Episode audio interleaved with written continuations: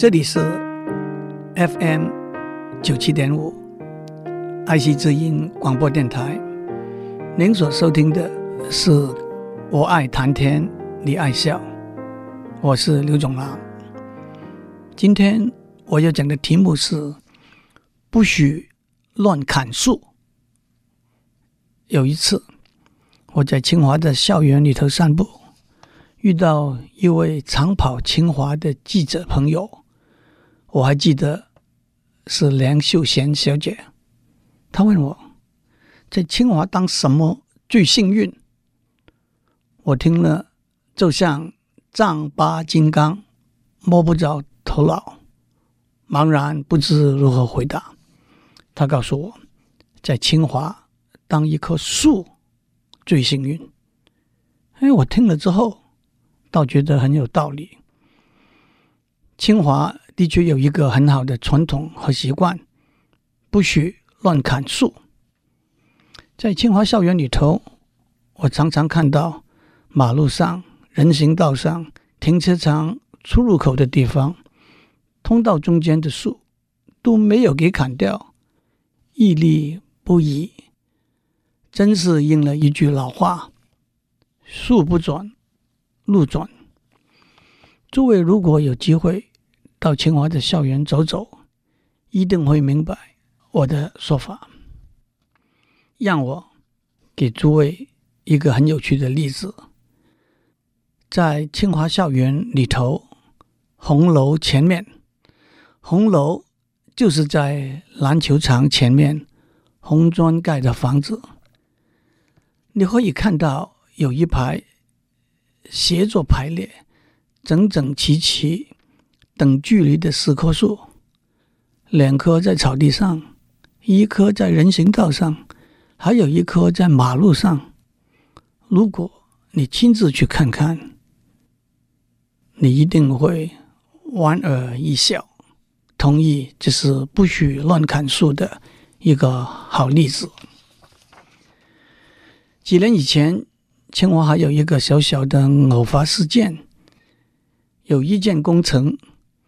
大概因为一些误会，建设公司一下子砍了上百棵树，全校为之哗然，引起轩然大波。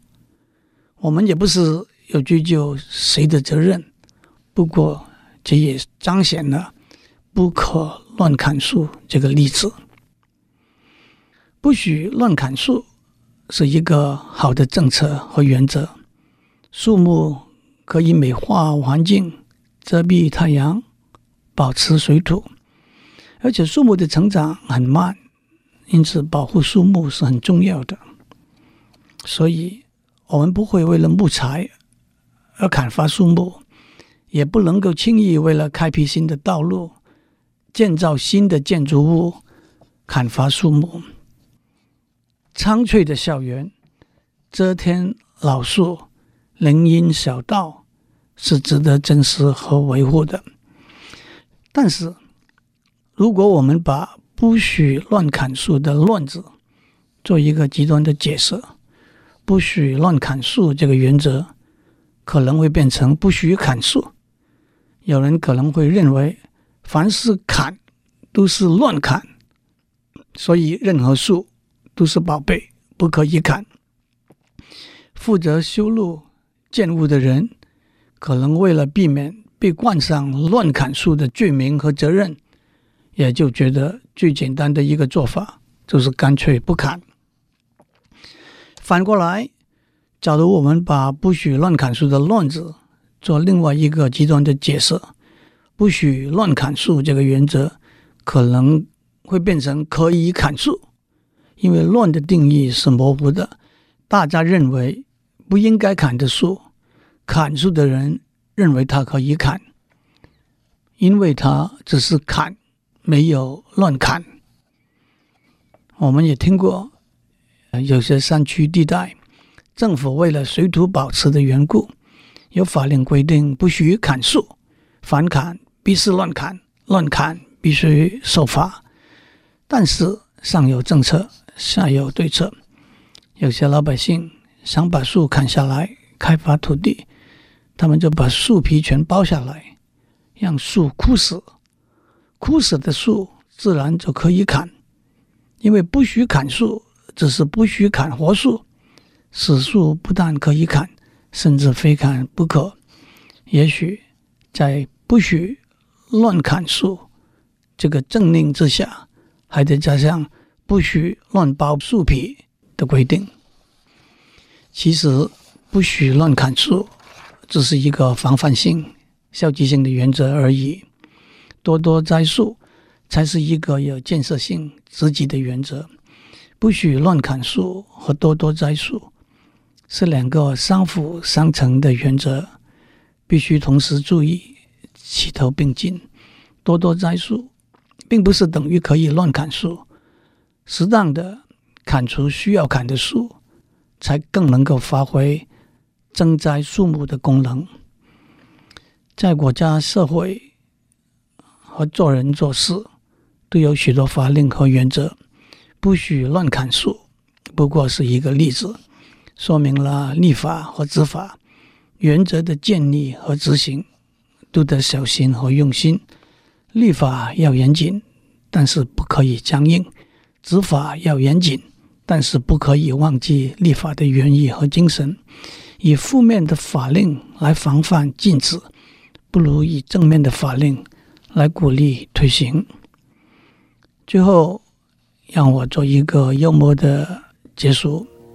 有一句成语：“十年树木，百年树人。”我想，也许有人会以“不许乱当学生”来做一篇演讲。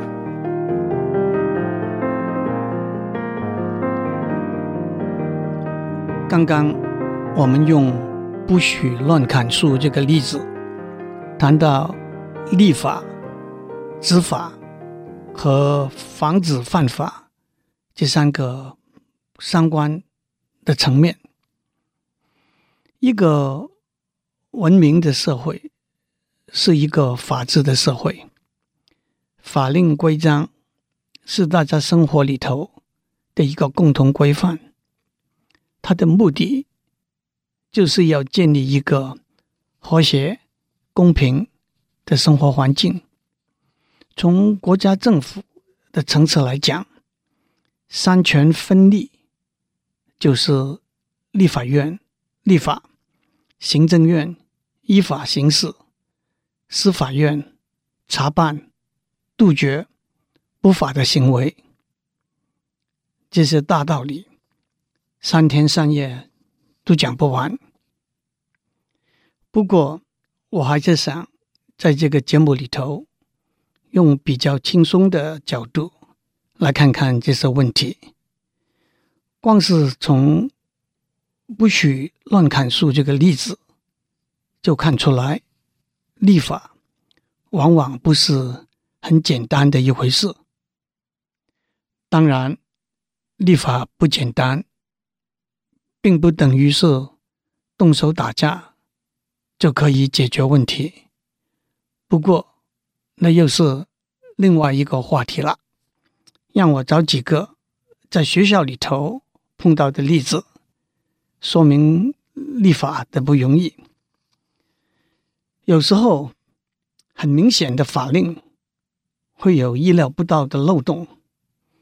在大学法里头，规定大学校长必须具有中华民国国籍。让我来解释一下。多年以来，公立大学校长是不可以具有外国国籍的。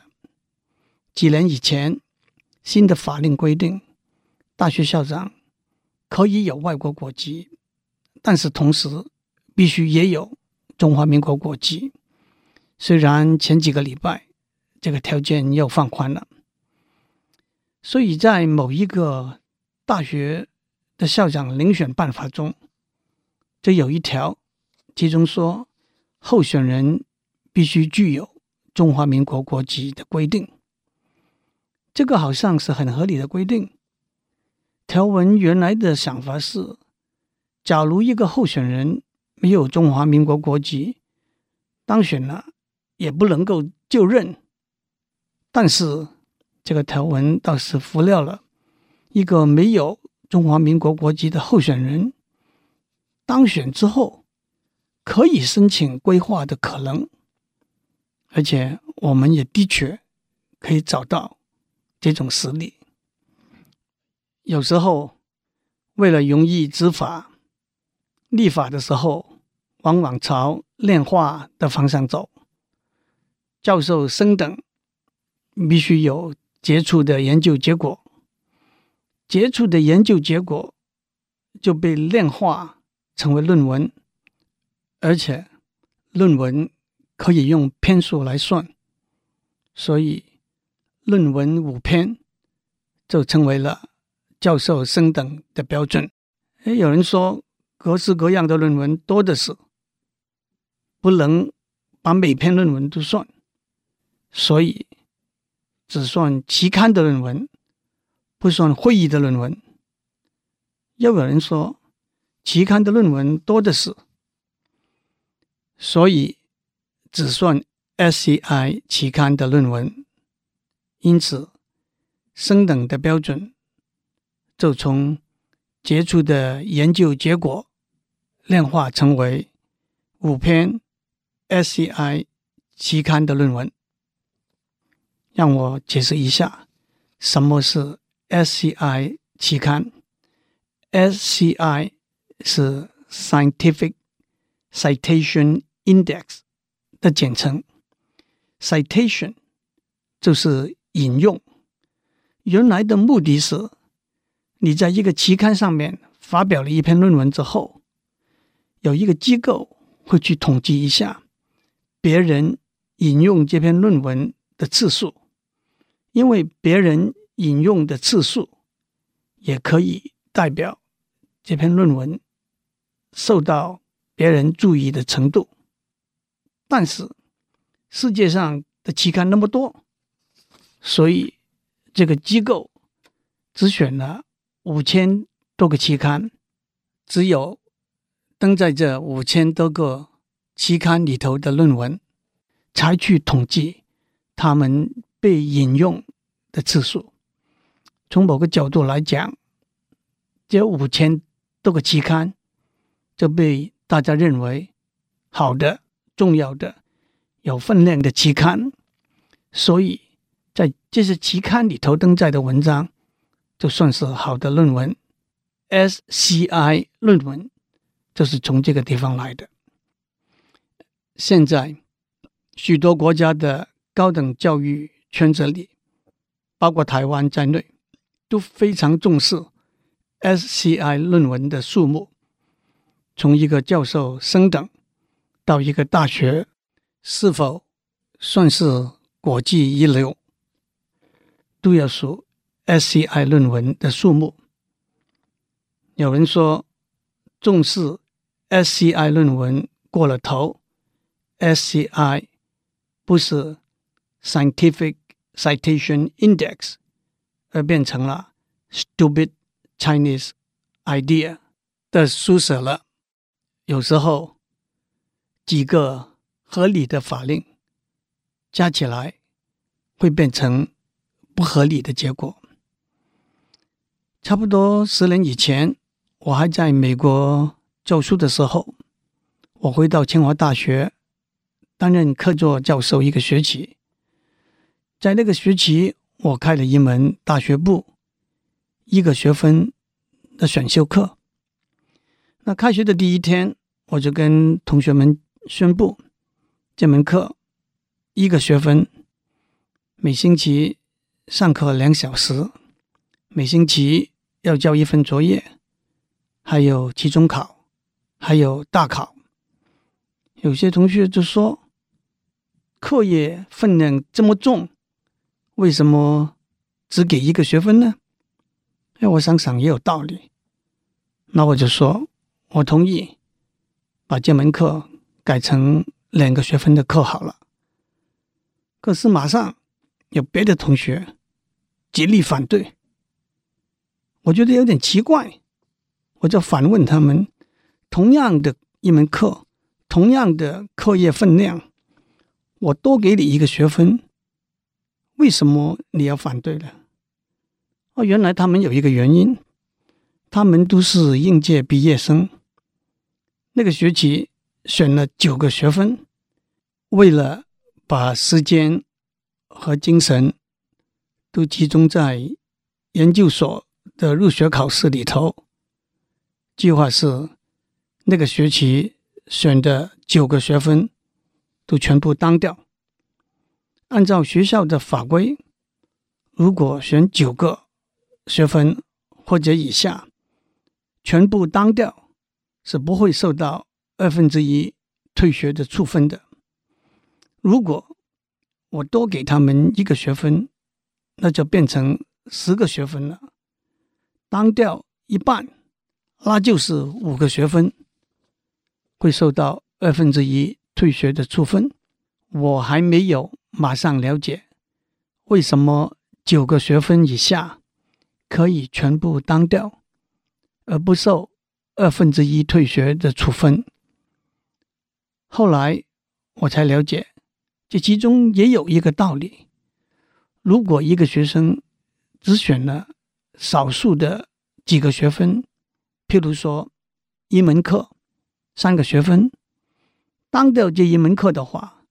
受到二分之一退学的处分，就有点太严苛了。所以学校的规定是有一个上限，在这个上限就是九个学分以下，即使全部当掉，也不受二分之一退学的限制。我说，那么你们为什么不干脆退掉我的课，变成八个学分就好了？他们说那又不行，选课不满九个学分，那就不是全时，是 part time 的学生，要给抓去当兵。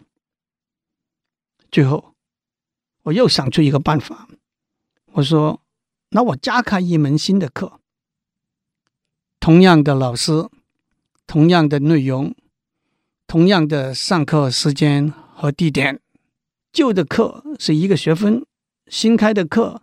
是两个学分，你们要选一个学分的课也可以，你们要选两个学分的课也可以。结果我跑到注册组去，注册组说不可以，登记开新课的时间已经过了，你不能够再登记开一个新课。这是一个很好的例子，有很多法令，每一条都有它的理由，可是加起来。倒是令人无所适从。我想我应该停下来了，因为我再讲下去就会超过我的法定的时间。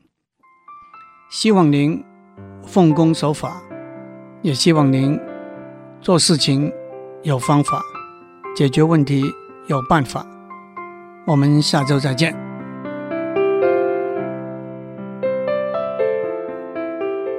以上内容由台达电子文教基金会赞助播出。